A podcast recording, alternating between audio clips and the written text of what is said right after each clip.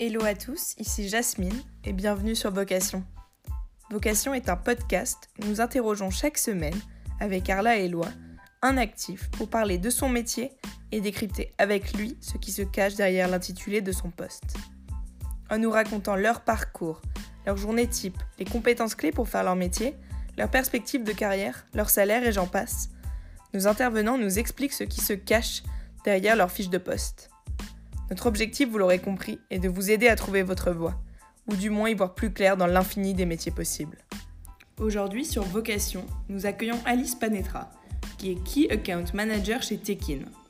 Tekin est une start-up dans l'industrie de la mode qui a pour ambition de bouleverser la partie amont de la chaîne de valeur de l'industrie textile par la mise en place d'un système de production à la demande. Ses clients sont des marques au profil varié, comme La Redoute ou la marque 1083. Dans cet épisode dédié au métier de Key Account Manager, Alice nous partage son parcours et sa carrière. Elle nous explique également la différence entre sales et account management et la spécificité de son poste chez Tekin. Vous pourrez bien sûr retrouver dans la description de l'épisode ses conseils, notes et références.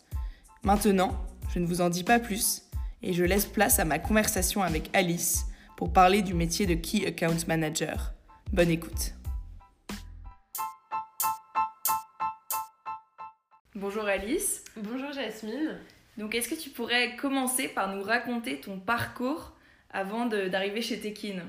Euh, oui, tout à fait. Alors, donc, j'ai fait d'abord une classe euh, préparatoire euh, et j'ai intégré HEC en 2014. je suis sortie diplômée en 2018 du programme Grande École, sachant que j'avais fait pendant ma césure une expérience en conseil en strat et euh, une expérience euh, en marketing euh, dans le luxe. Et j'avais fait ma spécialisation dans la majeure de développement durable. Donc j'avais envie de, de m'orienter vers, vers une fonction qui réunissait à la fois mon appétence pour la mode, le luxe, le prêt-à-porter et l'aspect durable.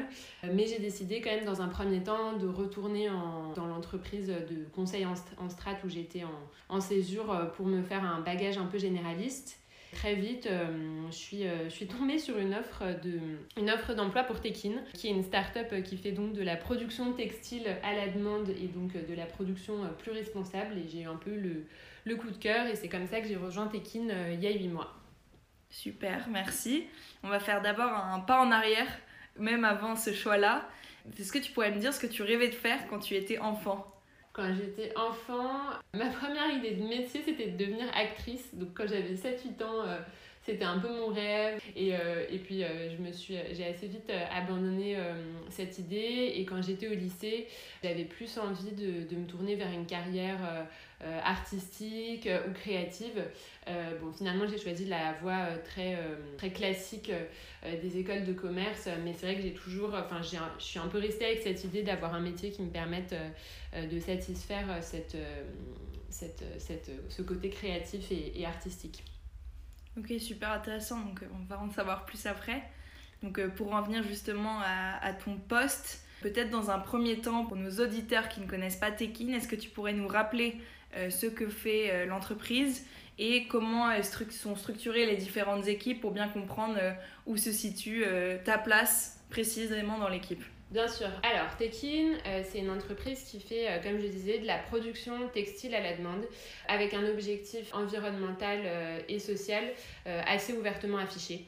En fait, l'idée, c'est de dire aujourd'hui, l'industrie textile, c'est la deuxième plus polluante au monde. Et la façon dont sont produits les vêtements, actuellement, ils sont très très très majoritairement produits euh, à l'autre bout du monde euh, avec des matières et dans des composants qui sont, euh, qui sont assez polluants et derrière ils sont livrés en une fois avec des énormes minimums de quantité ce qui font que les marques passent toute une saison à essayer d'écouler des produits que ceux qui fonctionnent bien sont très rapidement ruptés et que ceux qui, fonctionnent, qui, qui, ne fonctionnent pas se retrouvent en surstock en fin de saison, ce qui constitue sur la chaîne un énorme gâchis environnemental et financier à cause déjà de ces surstocks et évidemment à cause de tout l'impact environnemental tout au long de la chaîne de production euh, en grand import.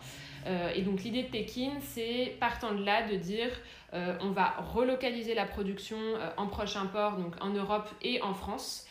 Et grâce à cette, relocalisation, on va pouvoir avoir plus de flexibilité, ce qui va nous permettre de mettre en place une solution de production à la demande et donc en fractionné, où la marque, au lieu de commander tout un coup sa collection, va pouvoir commander chaque semaine exactement ce dont elle a besoin en fonction de ses demandes clients et, et avoir finalement une juste demande qui va lui permettre un impact à la fois environnemental et financier très significatif. Ok, super. Et tu pourrais nous réexpliquer combien vous êtes et comment est structurée l'entreprise en termes d'équipe? Oui, alors aujourd'hui on est une trentaine, euh, on est à la fois, euh, enfin on a des métiers très variés, donc on est euh, des ingénieurs, des stylistes modélistes, des développeurs, des commerciaux, et, et, donc on a plusieurs départements, donc le département dans lequel je travaille c'est le département commercial slash account management, on est séparé assez clairement entre les fonctions sales et account management. Donc les fonctions sales vont s'occuper de vendre euh, le projet à la marque euh, avec une définition euh, plus ou moins aboutie de la structuration du projet au moment de la vente. Dès que le projet est vendu, il passe chez nous en account management et là, il va y avoir tout un travail de structuration du projet à la fois avec la marque et avec l'atelier de redéfinition et après de pilotage du projet euh, auprès de, nos équipes chez Tekin et euh, auprès de nos partenaires, euh, donc à la fois les marques et les ateliers. Et une fois que ce projet est bien structuré, et bien évidemment il va falloir qu'il soit produit. Il y a une équipe en charge de la production. il faut savoir que chez Tekin, on a nos propres machines de découpe textile. Donc on travaille sur la partie découpe en interne et on travaille en partenariat avec des ateliers sur la partie assemblage. Donc il va y avoir toute la coordination de ces équipes de production. Euh, et, évidemment, ces équipes de production qui travaillent sur cette partie découpe, si aujourd'hui on peut faire la découpe, c'est parce qu'on a développé nos propres logiciels de découpe et on a finalement euh, euh, recréé toute l'architecture IT autour d'un système de découpe efficace qui corresponde à ce qu'on veut pour la production à la demande. Et donc ça, c'est fait par nos équipes de développeurs. Et bien sûr, puisqu'on a une, machine, on a aussi des équipes qui s'occupent de la mécanique et, aussi dans le cadre évidemment de la, structuration et de la gestion de ce projet. Il y a bien sûr euh, bah, les, nous, donc les Key Account Managers qui s'occupons de, piloter le projet, euh, mais tout, sur toute la partie euh, technique et textile, il y a des stylistes modélistes, développeurs produits qui font vraiment le pont technique entre la marque et nous. Ok, super. Donc pour revenir maintenant à notre sujet du jour, donc le Key Account Management chez Tekin. Est-ce que tu pourrais donc nous expliquer ce qui se cache derrière l'intitulé de poste? Donc tu nous as fait une première introduction, mais nous expliquer concrètement euh, en quoi consiste euh, ce métier. Oui, tout à fait. Alors, c'est un métier euh, super varié. Donc, en préambule, je dirais que ce que je fais aujourd'hui dans mon poste de Key Account Manager est sans doute très différent de, de ce que je pourrais faire euh, dans une autre entreprise. Mais grosso modo, il s'agit dans tous les cas, je pense, de, bah, de coordonner un projet. Là, l'idée, c'est vraiment d'accompagner le client sur toute euh, sa durée de vie euh, du partenariat avec Tekin et à la fois de faire en sorte que tout se déroule bien au niveau du projet qu'il a signé avec nous également de lui proposer des outils qui vont permettre de mieux utiliser notre, solution. Et évidemment, après, il y a un aspect revente une fois que le premier, production de, le premier projet de production est fini, qu'il s'agit de, mettre, de mettre en œuvre, donc, et qui est normalement plutôt, euh, plutôt pris en charge par le sales, mais qui peut au besoin aussi l'être par l'account manager.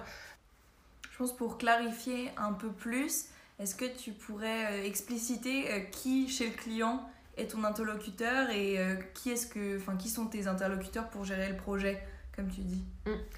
Alors, euh, c'est extrêmement variable. En fait, euh, ça dépend beaucoup des, des, structures d'entreprise avec lesquelles on est, on est partenaire. On travaille en fait avec des marques de taille très variée. si on est par exemple plutôt chez des retailers, là, on va souvent être, avoir comme interlocuteur finalement des personnes, euh, enfin de nombreuses personnes au sein de l'entreprise, euh, puisque euh, comme c'est des structures avec évidemment beaucoup beaucoup de postes sur des fonctions très différentes, nous comme on touche à tout ce qui est autour de la production, mais en même temps qu'il y a quand même une dimension stratégique puisque c'est un profond changement dans l'entreprise, on va traiter à la fois avec des chefs de produits, avec des contrôleurs de gestion, avec des personnes qui sont même en charge de la direction de, l'offre dans ces entreprises et aussi également avec euh, des stylistes modélistes, avec des personnes en charge du contrôle qualité. Donc on va vraiment avoir un spectre d'interlocuteurs euh, extrêmement large. En revanche, quand on est sur des structures plus, plus petites d'entreprise, donc notamment des DNVB, on a beaucoup de nos clients qui sont donc ce qu'on appelle des Digital Native Vertical Brands, qui sont des, des marques assez récentes et qui ont en général entre 5, 10 et 50 employés. Et là, on va surtout être en contact avec les fondateurs CEO ou bien avec les personnes chargées de production quand on a un projet qui roule bien et qui, qui est déjà implémenté depuis plusieurs mois. Ok, super clair. Pour donner peut-être plus de visibilité au moment d'un projet, comment se déroule le projet et un peu quelle serait ta, pas ta semaine type du coup, mais ton déroulé type du projet, étape par étape, pour qu'on visualise bien alors, chaque projet commence au départ par euh, une passation entre euh, le sales euh, et le CAM. Et, le rôle de début de projet du, CAM va être assez conditionné par le degré d'aboutissement de structuration du projet auquel est arrivé le sales dans la phase pré-signature qui est assez variable selon les marques. on va d'abord avoir une, réunion donc d'onboarding tous ensemble pour faire la passation et l'idée, ça va être euh, précisément de timer, ça c'est ce qu'on fait tout, avec tous les projets, de timer le nombre de réassorts qu'on va mettre en place et les quantités de réassorts et modéliser tout le flux de supply chain associé. Il y a un fort enjeu du coup euh, d'embarquement culturel des équipes euh, de, de, nos partenaires là-dessus puisque c'est vraiment une façon de penser totalement différente et c'est aussi durant le moment d'onboarding qu'on va pouvoir se rendre compte des outils additionnels à proposer à, nos partenaires euh, pour qu'ils puissent bien s'approprier la démarche et utiliser au mieux la solution. Une fois que cet onboarding est fait, euh, on va évidemment caler euh, tous les détails techniques de façon plus poussée avec l'atelier pour pour réserver précisément les capacités de production euh, chez l'atelier et les réserver également chez nous et s'assurer euh, d'avoir un, un, flux euh, très calé également avec les transporteurs. Et ensuite, il va y avoir toute une partie encore amont du lancement de la production qui va être le développement produit avec plusieurs étapes où là pour le coup vont plutôt intervenir les personnes qui ont des formations de stylistes modélistes et euh, on va avoir une forme d'aller-retour entre les stylistes de notre partenaire, les couturiers chez l'atelier et la personne en charge du développement produit chez nous pour concevoir un produit qui correspond exactement à ce que veut la marque. Et à l'issue de ça, on va pouvoir lancer la production donc avec un timing, un calendrier qui est constamment recalé parce que dans l'industrie textile, il y a plein plein plein d'aléas. Donc on va pouvoir euh, bah, lancer, euh, mettre en production à ce moment-là et après chaque semaine euh, voir avec la marque qu'est-ce qu'elle souhaite recommander et, et, comment on va modéliser le gain financier qu'elle a pu faire grâce à nous et aussi évidemment le gain, le gain environnemental. Super clair. Donc là tu parles de nous, bien comprendre un peu chez Tekin, avec qui tu travailles, est-ce que tu travailles déjà en équipe euh, Dans quelle mesure Et à l'inverse, est-ce que tu es amené à manager des gens Pour nous expliquer précisément euh, ton intégration, est-ce que ton key account management est responsable d'un compte et donc tu travailles euh, un peu en solo, en lead sur un projet? Ou à quel point est-ce que tu t'intègres dans une équipe avec les autres account management? Alors, on est deux dans notre équipe de, Key Account Manager. On est deux depuis euh, deux mois. Euh, donc, j'ai recruté une personne à ce poste il y a deux mois. Euh, et avant ça, en fait, j'étais toute seule. Et c'est un poste que j'ai complètement créé parce qu'il n'existait pas vraiment quand je suis arrivée. Et d'ailleurs, la distinction entre Sales et Key Account Manager n'existait pas avant que j'arrive. En conséquence, aujourd'hui, sur tous les sujets transverses d'équipe, euh, et ben c'est des choses euh, sur lesquelles on travaille à deux et on vraiment on construit, on structure l'équipe à deux. Euh, avant que la personne que j'ai recrutée arrive, j'étais plutôt en solo sur cette partie. Ceci étant dit, sur tous les sujets de gestion de marque, évidemment, on est réparti par compte. Donc finalement, je ne suis pas du tout amenée à gérer des sujets de, gestion de marque avec, euh, euh, l'autre personne qui a le même poste que moi. Euh, par contre, je suis amenée à la gérer, donc comme je disais, avec la personne en charge du développement produit, enfin une des deux personnes en charge du développement produit, selon, pareil, les comptes, la façon dont, dont, les personnes en charge du développement produit se seront répartis les comptes, et avec l'équipe de production, et également bien sûr avec l'équipe de sales, mais plus en backup. au cours du projet, si on se rend compte qu'en fait, bah, une offre, euh, il faudrait la restructurer de telle ou telle façon parce que pour le client c'était pas clair à ce moment-là, ou euh, même dans la phase amont de vente, je vais pouvoir être sollicité sur euh, comment on propose tel service au client, qu'est-ce qui va se passer de façon opérationnelle derrière lors de l'exécution. voilà. Ok, ouais, donc c'est des allers-retours en fait entre chaque expertise métier, donc de sales à l'account management, donc surtout ce process-là, et après pendant avec, du coup, si j'ai bien compris, les équipes production et, et tes interlocuteurs de chez la marque. Oui, et les personnes en, en charge du développement produit. Ok, super clair. Après, maintenant, on va passer à un peu des questions euh, concrètes de, de compétences. Euh, ma question pour toi, ce serait donc quelles sont les compétences nécessaires à ton avis pour, faire le, pour être Key Account Manager? Et en particulier chez Tekin, euh, qu'est-ce que, de quelles compétences as-tu besoin pour faire ton métier au quotidien? Oui, alors, donc chez Tekin, c'est assez particulier parce que on recrute euh, avant tout euh, des, des, personnes qui, sont, euh, qui ont une vraie adhésion vis-à-vis de notre projet d'entreprise, plus que, et donc notamment une adhésion au niveau des soft skills dont on a besoin, plus que des personnes qui sont très capées sur tel ou tel hard skills. Donc ce que je vais te dire aujourd'hui vaut pour moi parce qu'il y a plein d'hard skills sans lesquels je considère que je pourrais pas du tout faire mon métier. Sans doute que si à ma place avait été recruté quelqu'un qui n'avait pas ces hard skills ou qui avait d'autres hard skills, le département se serait structuré de façon euh, différente parce que euh, on a une façon de travailler qui fait qu'il y a beaucoup de souplesse dans les tâches que tu peux prendre euh, et qui contribue aussi énormément à notre performance en tant qu'organisation. Donc ceci étant dit, plutôt sur les, les, soft skills pour commencer, je pense que ce qui est extrêmement important euh, dans, mon poste, c'est d'avoir un très bon sens euh, de l'organisation et de la rigueur, puisque comme on est sur un, travail qui se fait beaucoup en flux, puisqu'on est sur de la production et que euh, on est aussi sur, un, sur une industrie qui est très très très très peu digitalisée et automatisée, nous c'est ce qu'on tend à faire de plus en plus euh, parce que justement on propose à nos clients euh, des méthodes de production euh, lignifiées, des méthodes de production qui soient plus digitales et, et qui leur demandera moins d'échanges de mails, de traitement de sujets de gré à gré, ce genre de choses qui sont très chronophages. mais en fait, il ne faut pas se cacher qu'il y en a encore beaucoup aujourd'hui et, et donc c'est ça qui demande le plus voilà, d'avoir un sens de la rigueur et de l'organisation et en même temps une certaine euh, flexibilité et adaptabilité puisque il faut en permanence recaler les plannings, recaler les projets, voir comment on va faire se superposer différents projets dans notre appareil de production en même temps et bien planifier tout ça. Ça c'est très important. Après pour euh, l'interaction avec les équipes, euh, il y a aussi des compétences en termes de soft skills euh, qui, sont assez, euh, qui sont assez clés et qui sont vraiment euh, de savoir bien insuffler le projet au sein des équipes à la fois via la communication et donc qui consiste qui va vraiment consister à porter la parole du client au sein des équipes internes et en même temps toujours avec une logique de bienveillance, d'écoute active qui va permettre aux équipes chez Tekin de donner le, le meilleur d'eux-mêmes, que ce soit donc la production ou le développement produit au service du projet final. Voilà pour les soft skills. Et après, euh, pour les hard skills, euh, ça rentre dans le disclaimer que je, que je faisais euh, tout à l'heure. moi, je travaille sur beaucoup d'outils de modélisation, donc à la fois de modélisation du flux et de modélisation du gain. c'est des outils sur lesquels j'ai eu envie de travailler quand je suis arrivée parce qu'ils n'existaient pas et j'ai pensé que c'était essentiel de les créer.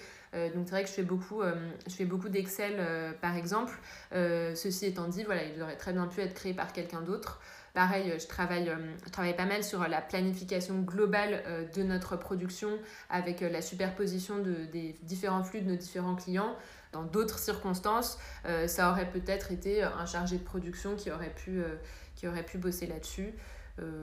voilà, donc enfin, sinon pour les hard skills, euh, c'est essentiellement les outils bureautiques classiques et, et, voilà, être assez bon en analyse, en esprit de synthèse, euh, et, bien savoir euh, euh, bah, présenter un message et une idée clé. quoi.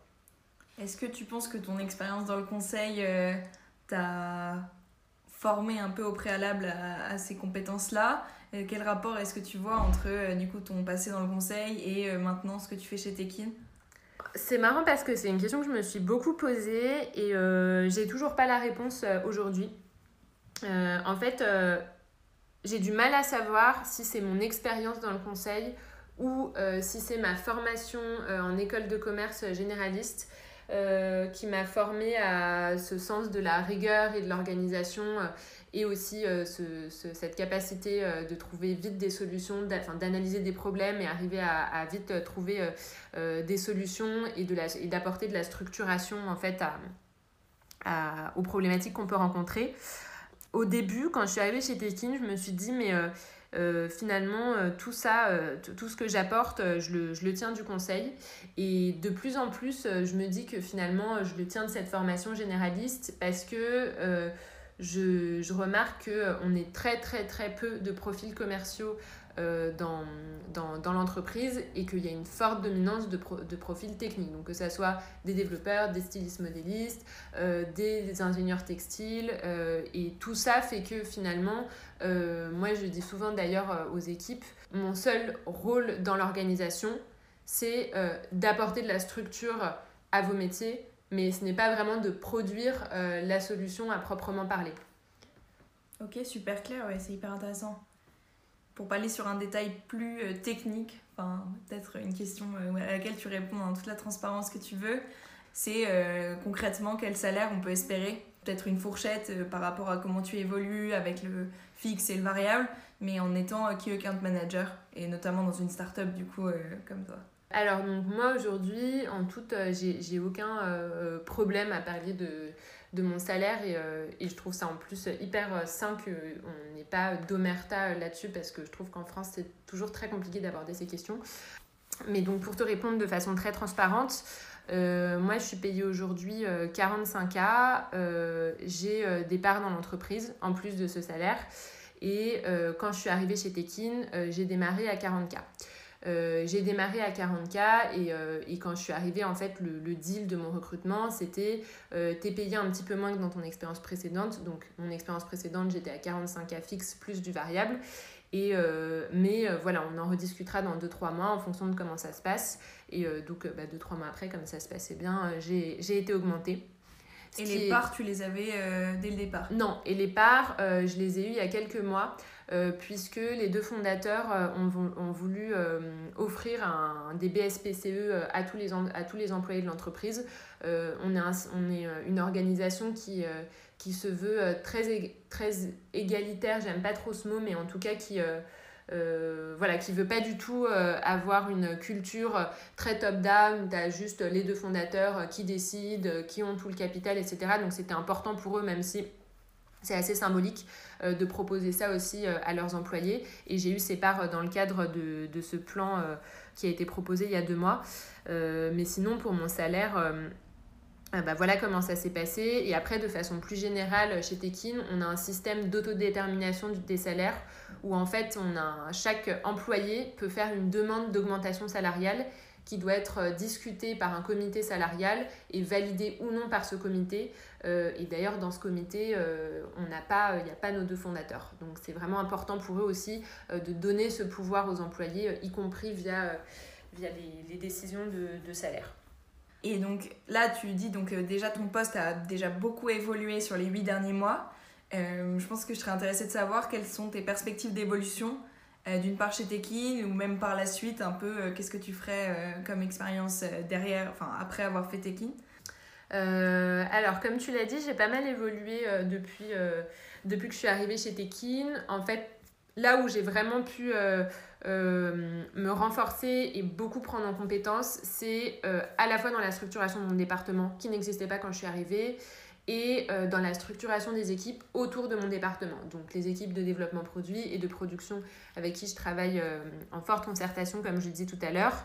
Euh, et donc ce que j'aimerais dans les prochains mois, c'est vraiment renforcer cet aspect, à la fois pour proposer des nouveaux services à nos clients et à nos partenaires, donc comme par exemple les outils dont je te parlais tout à l'heure, et également pour euh, améliorer et renforcer la solidité de, notre, la structure de notre organisation qui est amenée à évoluer très très très rapidement parce qu'on est en pleine croissance, parce qu'on recrute beaucoup et, euh, et, parce que aussi, euh, bah, comme je disais, on est une structure assez particulière avec un mode de management entre guillemets qui n'en est pas vraiment un, avec une, sans hiérarchie et donc avec des process et des choses à implémenter justement pour que tout ça puisse bien fonctionner et que les personnes puissent pleinement euh, pleinement exprimer toutes leurs compétences au sein de l'organisation, qui sont très nombreux à implémenter.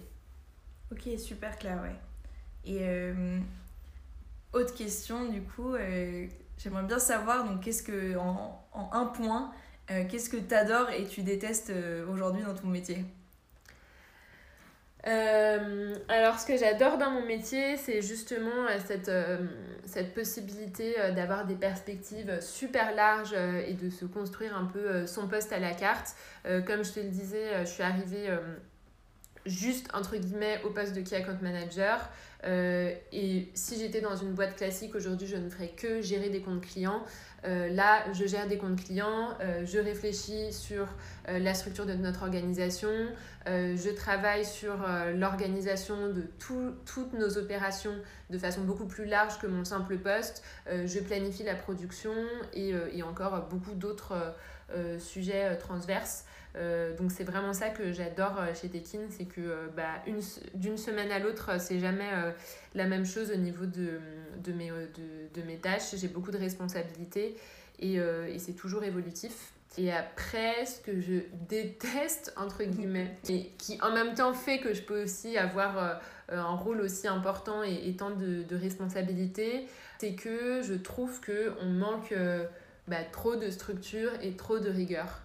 Et en fait, je pense que c'est le propre de toute, de toute start-up, mais, mais, mais souvent, bah, j'ai l'impression un peu que tout part dans tous les sens et qu'il y a y a, y a, vraiment énormément à faire au niveau de, euh, au niveau de l'organisation, euh, de, de, de, la structure euh, de la boîte. Voilà, mais ceci étant dit, ce, c'est aussi le, le enfin, comme je disais, le propre d'une start-up et en même temps ce qui fait notre succès parce que être moins structuré et rigoureux, c'est aussi pouvoir être plus agile et, euh, et, pouvoir gérer les problèmes plus en flux, ce qui serait complètement impossible si on était euh, euh, très psychorigide sur, sur ce qu'on devait faire et qu'on avait des grands plans à six mois, un an qui de toute façon ne sont pas opérants dans des boîtes aussi instables et en évolution que les nôtres.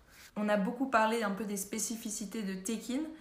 Moins du, de ton poste de Key Account Manager comparé au, à tes homologues dans d'autres startups. Donc, euh, tu mentionnais au début peut-être la différence entre vendre un produit et un service. Mhm. Est-ce que, euh, je ne sais pas si tu en connais, mais est-ce que tu as une visibilité sur euh, la spécificité du Key Account Management chez Tekin comparé à être Key Account Manager dans une autre startup?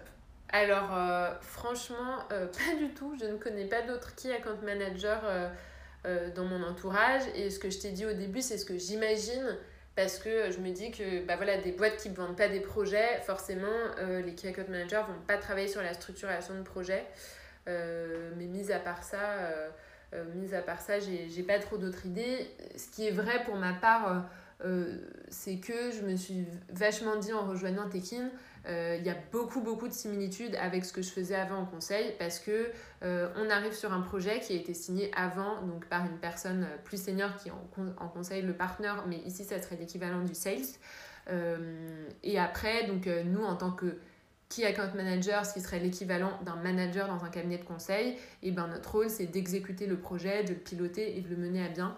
voilà, moi c'est vraiment la vision à laquelle je me réfère pour, euh, pour penser la structuration de, de notre équipe et de mon poste quand je, enfin, quand je, réfléchis à, à, ces questions. Ok, maintenant on va passer à une petite phase de conseil. Euh, donc pas de conseils en stratégie, mais de conseils pour nos auditeurs, euh, notamment pour ceux qui seraient intéressés par le poste de Key Account Manager. Euh, quels seraient pour toi, euh, déjà, qui, qui, sont les profils pardon, qui sont les profils recherchés et euh, spécifiquement chez Tekin, comment se passe le process de recrutement? Alors, pour ce qui est des profils recherchés, encore une fois, on n'a pas d'idée de, de, très dogmatique de façon générale et absolue. C'est plutôt au fil des besoins. Donc voilà, ce que je te dis aujourd'hui ne vaudra peut-être plus, euh, dans six mois, mais, euh, c'est vrai que euh, actuellement, si on devait recruter une nouvelle personne dans notre département, je pense que ça serait quelqu'un qui aurait un profil assez généraliste, école de commerce. Et, qui aurait des bonnes compétences à la fois d'organisation et de structuration, comme je l'évoquais tout à l'heure.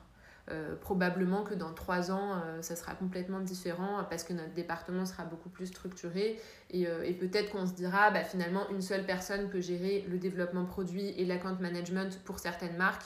Donc ça sera plus un profil transverse, mode, gestion. Voilà, c'est très évolutif. Ok.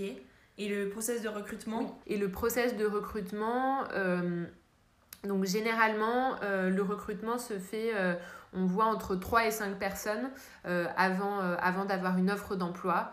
C'est toujours la personne qui est qui coordonne un département qui a le lead sur ces recrutements. C'est-à-dire que moi, par exemple, si demain je me dis, bah, en account management, on a besoin de quelqu'un euh, de supplémentaire.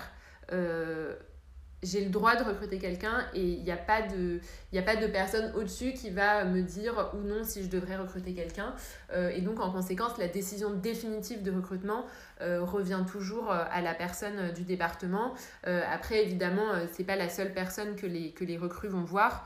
Euh, enfin, où les futurs recrues plutôt euh, euh, vont voir, puisque ce mode de fonctionnement assez, assez non hiérarchique pose aussi le principe pour être efficace que il faut quand même solliciter l'avis de personnes bah, soit plus expérimentées, soit d'autres départements qui ont leur mot à dire sur ton propre recrutement et que tu peux pas prendre la décision tout seul sans demander à personne, mais en définitive, c'est toujours à toi que revient la décision. Ok, très clair. Merci. Et euh, deux questions pour la fin euh, que j'aime bien. Donc la première, ce serait pour me convaincre que tu as le meilleur job sur Terre en 30 secondes. Qu'est-ce que tu me dirais? Euh, alors, pour te convaincre que j'ai le meilleur job euh, sur Terre, euh, je te dirais que j'ai jamais autant appris qu'en 8 mois, j'ai jamais été aussi challengée qu'en 8 mois. j'ai à la fois des challenges externes, puisque je suis tous les jours confrontée aux clients, je lead mes, mes propres réunions toute seule avec des personnes parfois assez haut placées euh, chez nos clients partenaires.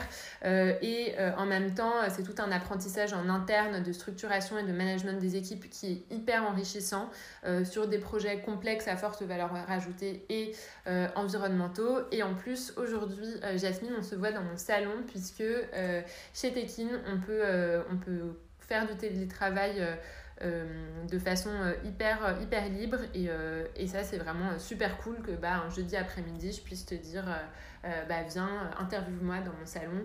Et, euh, et, tout le monde chez Tekin est trop content que je fasse ce podcast. voilà, c'est juste super chouette. Excellent, super. Et à l'inverse, pour finir, est-ce que tu pourrais nous raconter une bourde que tu as faite au boulot ou une petite erreur Oui, alors, donc une fois j'étais à un rendez-vous commercial avec donc, la personne qui m'a recruté, qui, donc, qui est un des deux cofondateurs d'Etekin.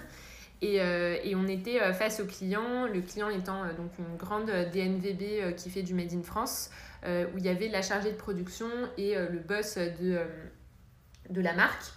Et le boss de la marque, donc on était en train de lui vendre un service additionnel de, de, production à la demande. Et il nous disait, oui, mais bon, si jamais votre boîte plante dans six mois, est-ce que je pourrais garder le service et continuer le service? En l'occurrence, c'était notre plateforme de production à la demande, euh, qui est un de nos deux gros atouts avec nos machines, euh, enfin nos deux assets avec notre machine de découpe, euh, et sur laquelle les, les, marques peuvent vraiment gérer bah, tout leur système de production à la demande. Et il nous disait, est-ce que si dans six mois ou dans un an Tekin n'existe plus, je pourrais continuer à utiliser votre plateforme indéfiniment? Et donc moi je me suis dit, bah de toute façon on va pas planter, donc évidemment euh, enfin, bon, voilà, on veut lui vendre le truc. Euh, oui, si on plante, il pourra l'utiliser, ça va pas arriver. Donc, ok, je lui dis, bah, bien sûr, de toute façon, on n'a pas planté. Et alors là, donc le mec qui m'a recruté m'a regardé et, euh, et, et, j'ai vu un regard hyper noir dans ses yeux en me disant, et j'ai vu qu'il se disait, mais Alice, qu'est-ce que tu racontes? Il lui a dit, non, non, non, pas du tout, notre service, vous l'achetez, vous l'achetez pour ce qu'il vaut et vous le payez au mois. Et il n'y a pas de question de si on plante ou si ceci, cela. Euh, voilà, c'est pas, c'est pas, pas du tout le genre de, de, de, ton qu'on veut adopter euh, dans, la, dans le dialogue commercial. Euh, voilà, c'était ma plus grosse bourde au boulot. Excellent. Ok, bah on en a fini pour aujourd'hui. Merci pour l'échange. Est-ce qu'il y a quelque chose que tu aimerais ajouter, dont on n'a pas parlé pour nos auditeurs? Oui, tout à fait. Bah, merci beaucoup Jasmine de m'avoir reçue pour commencer.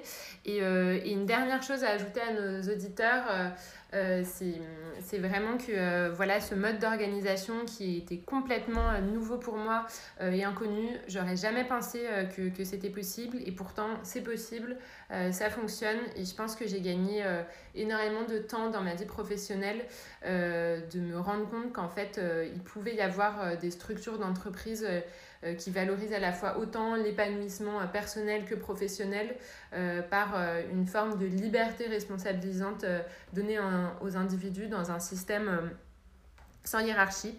Euh, et si euh, ce sujet vous intéresse, je vous invite euh, tous à vous renseigner sur l'ouvrage de Frédéric Laloux qui a théorisé ce mode d'organisation et qui s'appelle Reinventing Organization. vous trouverez plein de conférences sur YouTube de, de, cette personne qui, qui résume très bien l'ouvrage et c'est extrêmement éclairant et, et enrichissant. Voilà. Super, merci beaucoup Alice, bonne journée. Bonne journée Jasmine.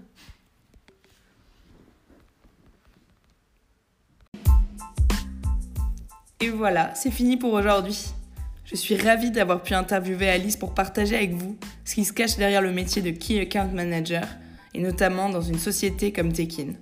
J'espère que cet épisode vous a plu et merci d'avoir passé ce moment avec nous. Avant de vous quitter, quelques points. Si vous cherchez les notes et références de l'épisode ainsi que le contact d'Alice, tout est dans la description. Pour nous contacter, nous poser des questions, proposer un feedback ou partager les prochains métiers que vous souhaitez découvrir, rendez-vous sur LinkedIn et Instagram. N'hésitez pas à le faire, on serait ravis d'avoir vos retours.